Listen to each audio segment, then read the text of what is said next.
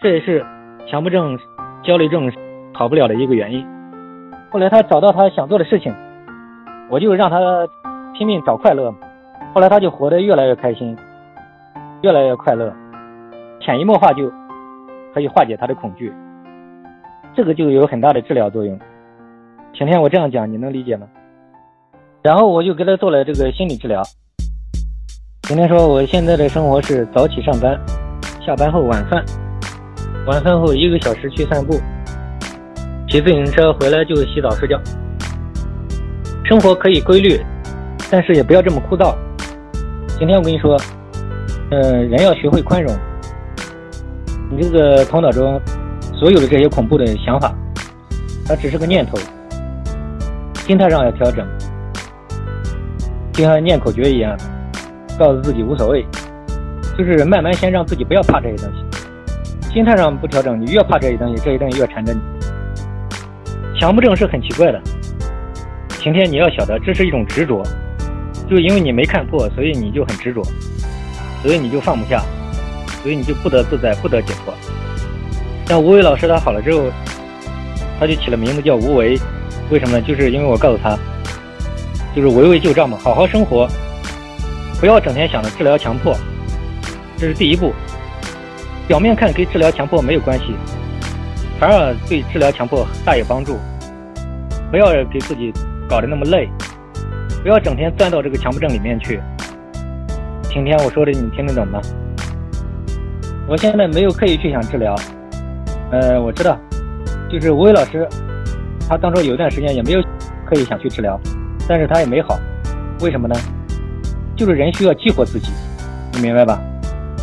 强迫症有很多关键的点，因为你之所以好不了。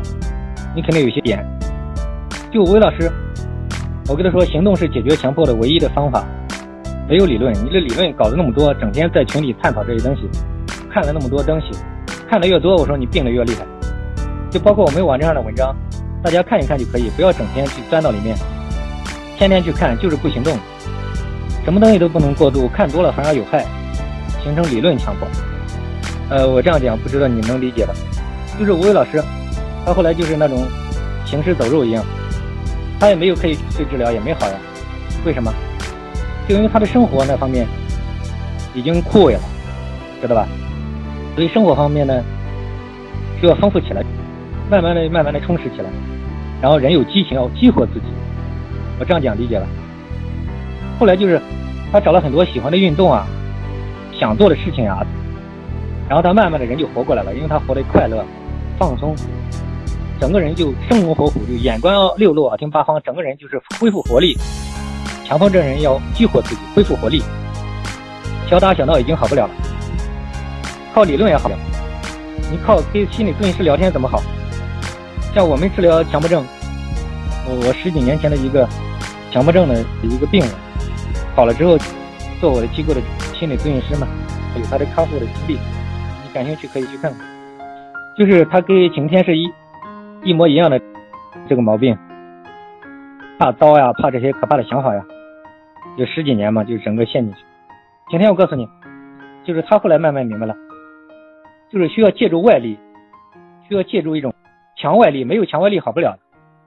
强外力这个很正常，它是一种生活，它不是治病，这里面有些微妙的东西，你不要把它当成治病方法，知道吧？